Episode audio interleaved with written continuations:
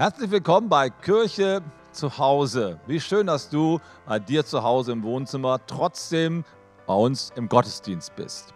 Wir sind heute beim letzten Predigtteil unserer Predigtreihe God-Given Identity angekommen und du darfst dich jetzt freuen auf zwei großartige Prediger, den David und den David. Wir werden gemeinsam diese Predigt halten und ich wünsche dir Gottes Segen und richtig viel Inspiration für dein Leben. Herzlich willkommen zu Teil 4 von God Given Identity. Wir springen heute sofort in den Text rein und schauen mal, was Gott zu uns sagen will. In 1. Mose 32, ab Vers 23 heißt es so: In der Nacht stand Jakob auf. Es geht um Jakob. Er nahm seine beiden Frauen, die beiden Sklavinnen und seine elf Söhne mit sich und er überquerte den Jabbok-Fluss an einer Furt. Auch seinen gesamten Besitz brachte er über den Jabbok. Dann blieb er alleine zurück. Da kam ein Mann und kämpfte mit ihm bis zum Morgengrauen. Als der Mann merkte, dass er Jakob nicht besiegen konnte, gab er ihm einen Schlag auf, die, auf sein Hüftgelenk, sodass es ausrenkte. Dann sagte er, lass mich los, denn der Morgen dämmert schon. Doch Jakob erwiderte, ich lass dich nicht los, bevor du mich gesegnet hast. Wie heißt du? fragte der Mann. Er antwortete, Jakob. Du sollst nicht länger Jakob heißen, sagte der Mann. Von jetzt an heißt du Israel. Denn du hast sowohl mit Gott als auch mit Menschen gekämpft und gesiegt. Wir schauen uns heute die Geschichte von Jakob zu Israel an. Vor ein paar Wochen habe ich äh, mit meinen Freunden aus der Uni-Zeit gezoomt. Und äh, wir haben uns schon lange nicht mehr gesehen, also dachten wir uns, hey, wir daten uns mal wieder ein bisschen ab über unser Leben, unseren Dienst. Wir sind ja alle Pastoren geworden. Ähm, die Ehe, die Liebe, was da halt so in unserem Leben vor sich geht. Und äh, wir hatten einen dabei, der war schon immer während dem Studium der jüngste aus unserem Jahrgang. Er war so ein bisschen unser Nesthäkchen. Wir alle mögen ihn richtig gerne. Und irgendwann kam das Gespräch so auf ihn zu, äh, zu sprechen und wir fragten ihn, hey, du, wie sieht es eigentlich bei dir mit der Liebe aus? Und ähm, er schaute so ganz nett rein und dachte aber, sagte nur so, kompliziert. Wir alle waren so am Lachen, viele schon verheiratet, manche schon Kinder und eher kompliziert. Und dann hat er es so versucht zu erklären und gesagt, ja, da ist eine, die mag mich schon, aber irgendwie weiß sie auch nicht richtig, was sie fühlt. Es ist einfach kompliziert. Wir fanden es ziemlich lustig. Stimmt doch, oder? Das Leben ist manchmal kompliziert. Unser Leben ist nicht immer so eindeutig und klar, wie wir es uns wünschen würden wir glauben schon an Jesus, aber manchmal sind dann doch noch Zweifel. Wir haben eine neue Identität von Gott bekommen, aber irgendwie leben wir manchmal doch noch so wie früher. Wir vertrauen Gott, aber irgendwie haben wir trotzdem Angst. Unser Leben ist so ein Kampf mit unseren Gefühlen, mit unserer Geschichte, mit unserer Identität. Eigentlich ist unser Leben manchmal so ein Kampf mit Gott, oder? Kennst du das nicht auch? Und ich weiß nicht, ob du manchmal den Eindruck bekommst, dass Glaube oder dass Kirche eigentlich nur ein Ort für Menschen ist, die alles in ihrem Leben geregelt haben, wo alles klar, einfach und simpel ist. Aber ich habe gute Nachrichten für dich. Wenn du von der ersten Person der Bibel, Adam, anschaust, bis ins Neue Testament rein, Petrus, ganz, ganz viele Personen der Bibel hatten komplizierte Leben. Da war nicht alles einfach. Sie haben gekämpft. Und genauso Jakob. Jakobs Geschichte kann man eigentlich mit einem Satz zusammenfassen.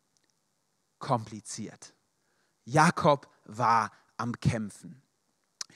Der Mann hat mit seinem Bruder gekämpft, der Mann hat mit seinem Charakter gekämpft, der Mann hat mit seiner Geschichte gekämpft, der Mann hat mit Komplexen gekämpft und am Ende, wie wir hier in der Geschichte gelesen haben, in Mose 32, 1. Mose 32, hat er sogar mit Gott gekämpft. Ich glaube, dieser Kampf mit Gott, der hat was ganz Großes in seinem Leben verändert. Aber um diesen Kampf mit Gott zu verstehen, müssen wir uns alle anderen Kämpfe seines Lebens mal kurz anschauen.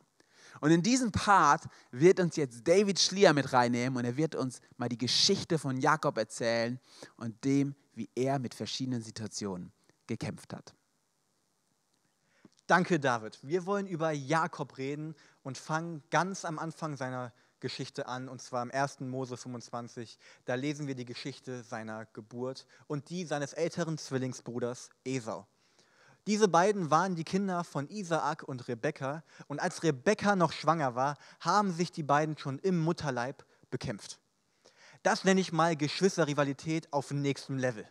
Schon im Mutterleib kämpfen, das habe ich so noch nicht gehört und auch nicht erlebt.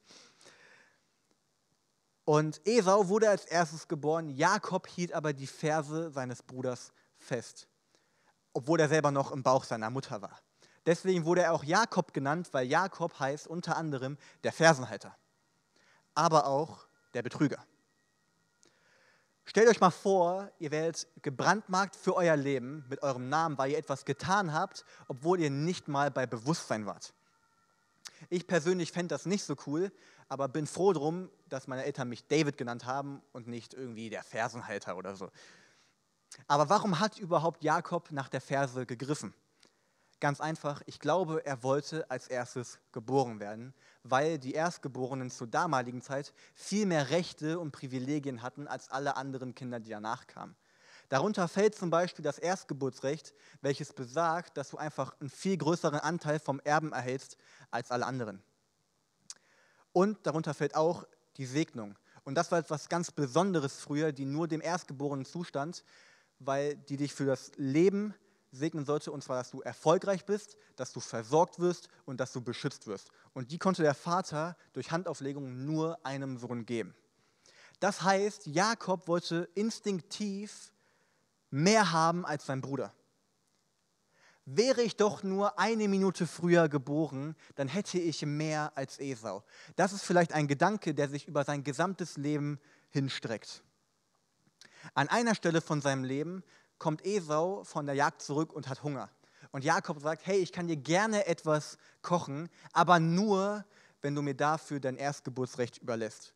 Und Esau willigt ein, weil Esau sonst verhungert wäre. Dort sehen wir einen Trieb von ich zuerst. Ich will mehr als du, Esau. Ich will immer noch mehr haben. Ich habe es nicht vergessen. Und ich nenne diesen Antrieb mal eine Ich zuerst Mentalität. Und diese haben wir alle auch, seitdem wir Kinder sind. Warum? Weil wir in einer Ich zuerst orientierten Welt leben. Wir wollen, dass es uns gut geht. Wir wollen mehr haben als andere. Wir wollen die meisten Follower haben, das schnellste Auto oder die erste Person an der Supermarktkasse sein, um nicht lange zu warten.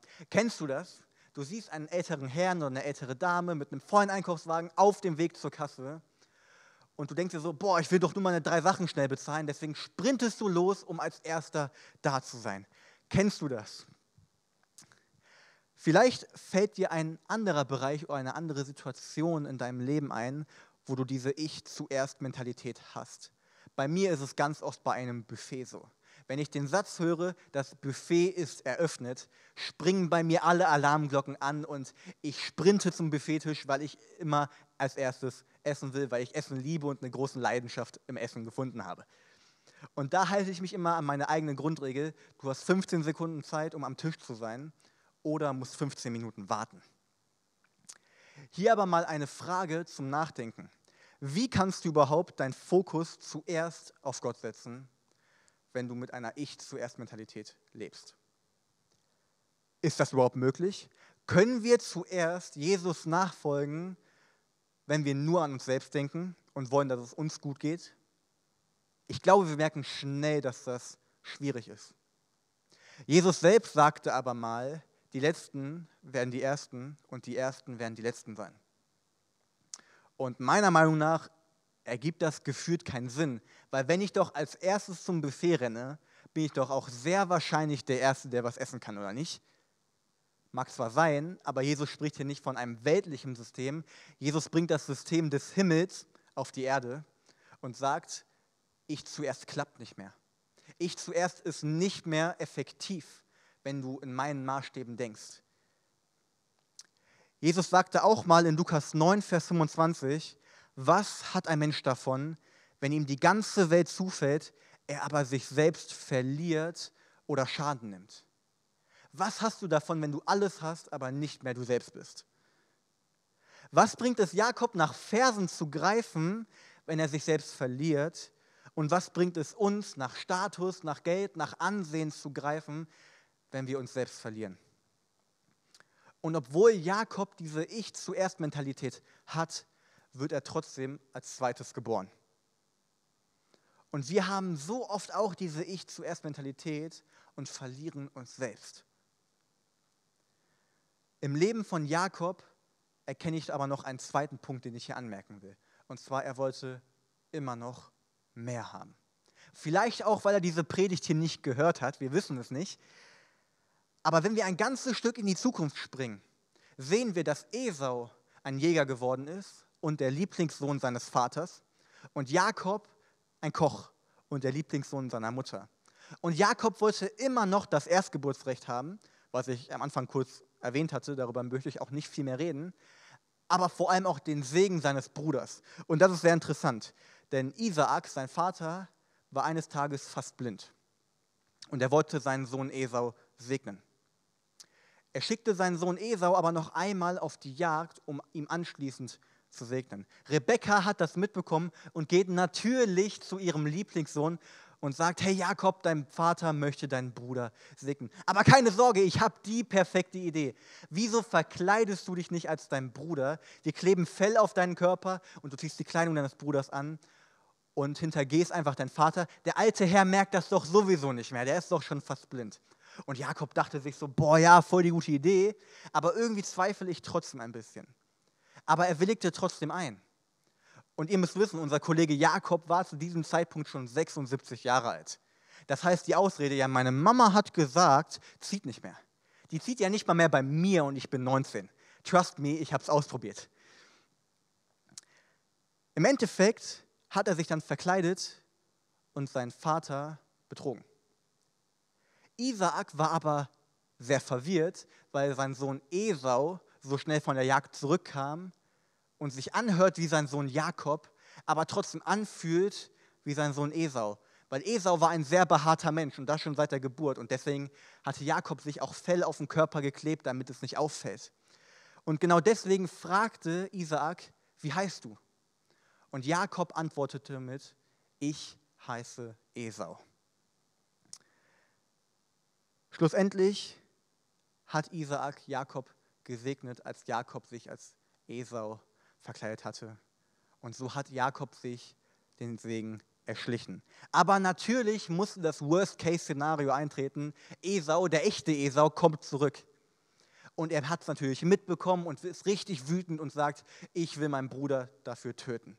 Das heißt, Jakob musste fliehen und sich für 21 Jahre verstecken. Jakobs Identität ist also nicht nur die eines Fersenhalters, sondern auch die eines Betrügers und eines Täuschers. Jakob bedeutet Fersenhalter und Betrüger. Aber was hatte Jakob jetzt eigentlich von dem Segen, den er unbedingt haben wollte, seit 76 Jahren? Nichts. Er hatte nur noch mehr verloren. Nach 76 Jahren musste er von zu Hause fliehen. Er war ein richtiges Muttersöhnchen vielleicht. Mit 76 Jahren noch zu Hause zu leben, ist echt krass würde ich vermutlich nicht tun. Ähm, und er hatte aber auch Todesangst vor seinem Bruder, weil sein Bruder war ein Jäger. Er war gut mit Waffen. Jakob war gut mit dem Schneidebrett. Was gewinnt, Speer oder Schneidebrett? Könnt ihr mal drüber nachdenken. Ich bin mir nicht sicher. Gott konnte also nicht segnen, was Jakob nicht war. Und Gott kann nicht segnen, was du vorgibst zu sein. Gott konnte Jakob nicht als Esau segnen, und Gott kann auch uns nicht segnen, wenn wir uns als jemand anderen ausgeben. Was meine ich damit? Wie oft kommen wir im Gebet zu Gott oder sprechen mit anderen Menschen über uns, aber erwähnen nur das Positive? Wir stellen uns einfach im besten Licht dar, damit, keine Ahnung, Menschen uns ähm, für besser halten, damit wir ein besseres Ansehen haben, damit Menschen uns mehr vertrauen. Aber wir erwähnen nicht, dass wir auch Schwächen haben, dass wir Fehler haben oder allgemein Negatives über uns selbst, über unsere Persönlichkeit. Dadurch erhoffen wir uns Vorteile, aber gerade wenn wir dann nicht ehrlich mit anderen sind über uns selbst, ziehen wir eine Maske an oder verkleiden uns, so wie Jakob sich als Esau verkleidet hat. Aber wisst ihr noch, Jesus sagte mal, was hat ein Mensch davon, wenn ihm die ganze Welt zufällt, er aber nicht, äh, er aber sich selbst verliert oder Schaden nimmt? Was hat es Jakob gebracht, den Segen zu bekommen, wenn er nicht mehr er selbst war? Gott kann mein vorgetäuschtes Ich nicht segnen, wenn ich nicht ehrlich mit anderen über mich selbst bin.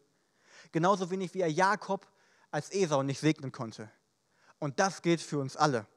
Was bringt es, wenn du erfolgreich bist, wenn Menschen dich ähm, super toll finden, wenn du ein super tolles Ansehen hast, wenn du echt beliebt bist, aber nicht mehr du selbst bist? Wenn du dich selber anlügst und andere Menschen anlügst. Gott kann nicht segnen, was du vorgibst zu sein. Vielen, vielen Dank, David, für die starken Gedanken. Jetzt ist Jakob also, wie David gesagt hat, schon 21 Jahre auf der Flucht. Und ich glaube, mittlerweile hat Jakob verstanden, dass er sich den Segen nicht einfach nehmen kann. Und er hat, glaube ich, auch verstanden, dass er den Segen nicht bekommt, wenn er vorgibt, etwas anderes zu sein, als das, was er eigentlich ist. Er kann seinen Segen nicht erzwingen. Und dann möchte ich dir auch so zurufen, hey, du kannst deinen Segen, eine neue Identität, du kannst sie nicht erzwingen, indem du dir nimmst, was du willst, indem du selber kämpfst oder indem du einfach vorgibst, jemand anderes zu sein, als du bist. Aber jetzt ist ja die große Frage, wie dann? Wie können wir diesen Segen, wie können wir diese neue Identität von Gott bekommen? Und dafür müssen wir mal wieder in den Text zurückspringen, den wir ganz am Anfang gelesen haben.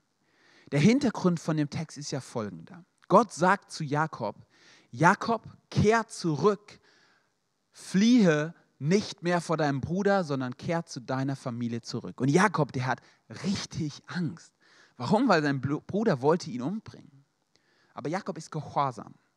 Und er nimmt seinen ganzen Sack und Pack, er nimmt seine äh, Tiere, er nimmt Frau und Familie und er zieht zurück. Unterwegs bekommt Jakob aber mit der Angst zu, zu tun, weil er denkt, was ist, wenn mein Bruder mir doch Böses will und mich einfach umbringt? Und deswegen macht Jakob was ganz Kluges. Er nimmt seine Tiere und er teilt sie in verschiedene Herden auf und er schickt diese Herden vor sich her, sodass seine ganze, ähm, seine ganze Gruppe in kleineren Krüppchen auf seinen Bruder trifft und er so seinen Bruder besänftigen kann mit Geschenken. Und in der Nacht bleibt Jakob ganz am Ende von der Karawane alleine zurück. Und hier passiert es, es kommt zu dieser faszinierenden Begegnung von Jakob und Gott. Ich möchte dir eins sagen, die lebensverändernden Begegnungen passieren immer dann, wenn du alleine mit Gott zusammenkommst. Wenn du alleine mal im stillen, im persönlichen Gott begegnest. Hier heißt es in 1. Mose 32, Vers 25, dann blieb er alleine zurück. Da kam ein Mann und kämpfte mit ihm bis zum Morgengrauen. Jakob begegnet also nicht nur Gott, sondern er kämpft mit Gott. Ich meine, in den Versen oder in diesem Vers heißt es zuerst einmal einfach nur, er kämpfte mit einem Mann. Aber Jakob selbst merkt, dass es nicht irgendein Mann ist, sondern dass es Gott selbst ist, mit dem er hier kämpft. Er fragt am Ende um einen Segen und ein, um einen Segen bittest du nur, wenn die andere Person auch etwas zu geben hat, also einen Segen zu geben hat. Und so ist auch das Fazit des Kapitels. An diesem Tag begegnete Jakob Gott selbst. Wahrscheinlich war es eine Form von Gottes irgendwie präinkarniert, also Mensch geworden, ähm, wie wir es uns gar nicht vorstellen können, aber Gott hat es auf sich genommen, um Jakob zu begegnen. Man könnte vielleicht sogar noch besser die Situation so beschreiben. Nicht Jakob kämpft mit Gott, sondern Gott kämpft mit Jakob. Was meine ich damit?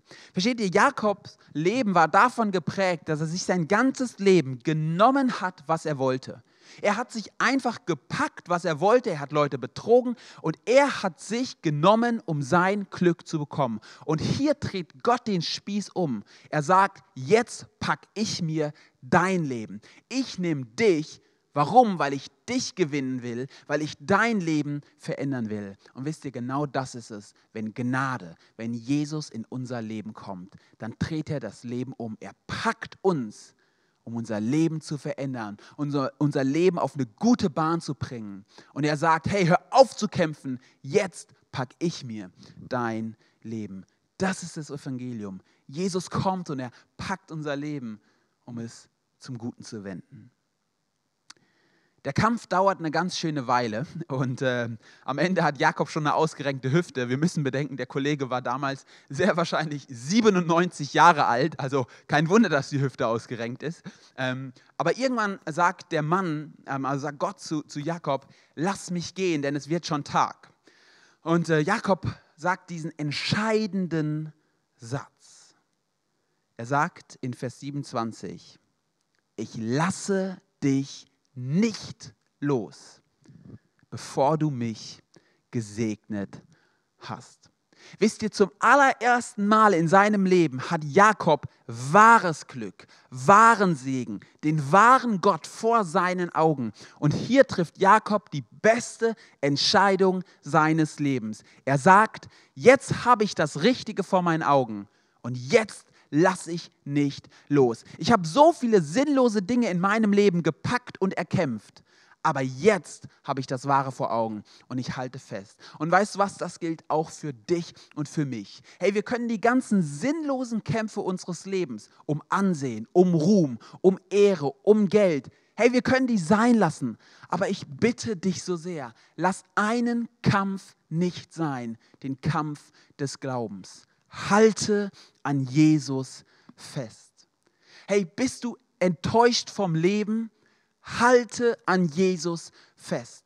Bist du enttäuscht von Menschen? Halte an Jesus fest. Bist du enttäuscht mit, von Kirche? Halte an Jesus fest. Bist du enttäuscht von dir selbst? Halte an Jesus fest. Kämpfst du noch? Halte an Jesus fest ich lass dich nicht los, bevor du mich gesegnet hast. Und jetzt wird es interessant. In Vers 28 antwortet der Mann auf diesen Satz und er fragt, wie heißt du? Eine sehr interessante Frage. Die Frage kennen wir doch schon, oder? Jakob hat die Frage schon mal gestellt bekommen. Wisst ihr noch? Vor 21 Jahren. Da ging es auch um den Segen. Er wollte gesegnet werden. Er war als Esau verkleidet bei seinem Vater und wollte sich Segen packen, erschleichen, betrügen. Und sein Vater fragt ihn, wie heißt du? Und Jakob sagt, ich heiße Esau. Dieselbe Situation. Wieder hat er Segen vor Augen, aber diesmal macht er etwas anders. Er antwortet, ich heiße Jakob. Ja, ich bin Jakob. Ich bin der Fersenhalter. Ich bin der Betrüger. Ich bin der, der sich immer genommen hat, was ihm nicht zugestanden hat. Ich bin der Verräter. Ich bin Jakob. Und dann antwortet ihm der Mann, du sollst nicht länger Jakob halten, heißen. Von jetzt an heißt du Israel. Denn du hast sowohl mit Gott als auch mit Menschen gekämpft und du hast gesiegt. Erst als Jakob seinen wahren Namen sagt, kann Gott ihm einen neuen geben.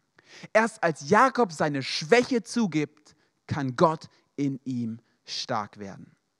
Erst als er kapituliert, kann Gott sein Leben erneuern. Gott fragt dich heute, wie heißt du?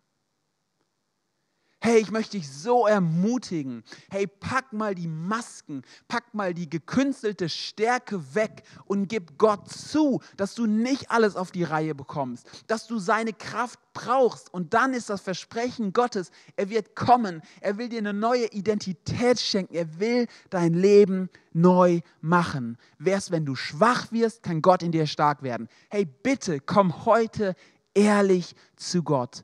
Ich bin Jakob. Falls du noch zweifelst, ob Gott dich so annehmen kann oder ob er diese Identität verändern kann, will ich mit einem kurzen Gedanken schließen. Schaut mal, hunderte Jahre später begegnet derselbe Gott, der da mit Jakob kämpft, einem anderen Mann, den wir gut kennen, Moses, am brennenden Dornbusch. Und Mose fragt Gott genau die gleiche Frage, die Jakob ihn gefragt hat. Wie heißt du? Und Gott antwortet Mose, du kennst den bekannten Satz wahrscheinlich. Gott sagt, ich bin, der ich bin. Aber dann schaut mal im zweiten Halbsatz, was Gott sagt. Gott sagt in 2. Mose 3, Vers 15, ich bin der Gott Abrahams, Isaaks und Jakobs. Ich hätte jetzt gedacht, dass Gott sagen würde, ich bin der Gott Abrahams, Isaaks und Israels. Ich hätte gedacht, Gott will der Gott der guten Version von Jakob sein. Er hat Jakob doch neu gemacht. Warum würde Gott hunderte Jahre später sich identifizieren mit der schlechten Vergangenheitsform von Jakob? Warum wird er sich nicht den Gott Israels nennen. Wisst ihr, weil Gott etwas sagen will und das ist das Evangelium. Er sagt, ich bin der Freund der Sünder. Ich bin auch der Gott deiner Vergangenheit. Ich bin der Gott deiner dunkelsten Stunden. Ich bin auch der Gott von Jakob. Ich bin dein Gott der Vergangenheit, der Gegenwart und der Zukunft. Hey, ich möchte dich so ermutigen. Bring auch deine Vergangenheit, bring deine dunklen Seiten zu Gott. Werde heute ehrlich. Wie heißt du? Gott ist auch der Gott von Jakob. Und wisst ihr, ich glaube, heute schauen einige zu. Ihr seid als Jakob in diesen Livestream gekommen, in diese Predigt gekommen. Und Gott will, dass ihr als Israel geht. Ihr seid mit der Vergangenheit gekommen. Ihr seid mit Schwächen gekommen und Gott will euch eine neue Identität geben. Und dafür möchte ich jetzt gleich beten. Wie funktioniert es? Jakob hat diese Veränderung erlebt, als er an Gott festgehalten hat.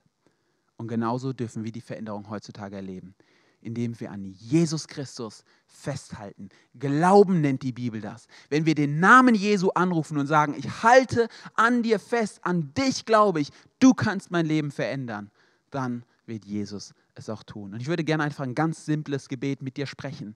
Und du kannst gerne in deinem Herzen mitbeten. Und das bedeutet dann ganz einfach, dass du sagst, Gott, ich habe eine Vergangenheit, aber ich glaube, dass du sie neu machen kannst. Ich bereue meine Vergangenheit. Schenk du mir eine neue Identität, eine neue Zukunft. Lass uns gemeinsam die Augen schließen und beten. Vater im Himmel, danke, dass du auch der Gott unserer Vergangenheit bist. Danke, dass du uns aber nicht so lässt, wie wir sind, sondern dass du eine Zukunft für uns hast. Und ich bete jetzt, dass du in mein Leben kommst, dass du mein Leben veränderst, dass du mir eine neue Identität schenkst. Ich halte an dir fest. Ich glaube an dich. Komm und verändere du jetzt mein Leben. Amen hey, es war die beste Entscheidung deines Lebens, wenn du sie getroffen hast. Ich lade dich richtig ein, komm doch mal demnächst in den Gottesdienst, sprech mit uns drüber, lass es, bleib nicht alleine, sondern sag uns Bescheid, wir würden dich gerne die nächsten Schritte begleiten. Gottes Segen. Hey, vielen Dank, David und David, für diese geniale Predigt. Ihr habt das großartig gemacht, zusammen hier die Gemeinde nach vorne gebracht. Hat mir richtig gut gefallen. Und ich möchte dir jetzt echt Mut machen, bei dir zu Hause diese Predigt zu vertiefen. Persönlich, privat für dich, aber noch besser, indem du teilnimmst an einer Kleingruppe, in der ihr über diese Inhalte sprecht oder über ähnliche Inhalte, um das, was Gott dir zu sagen hat, wirklich festzumachen. Sei also Teil einer Kleingruppe. Wenn du noch keine hast, dann geh auf unsere Homepage und wähl dir eine aus und sei dabei.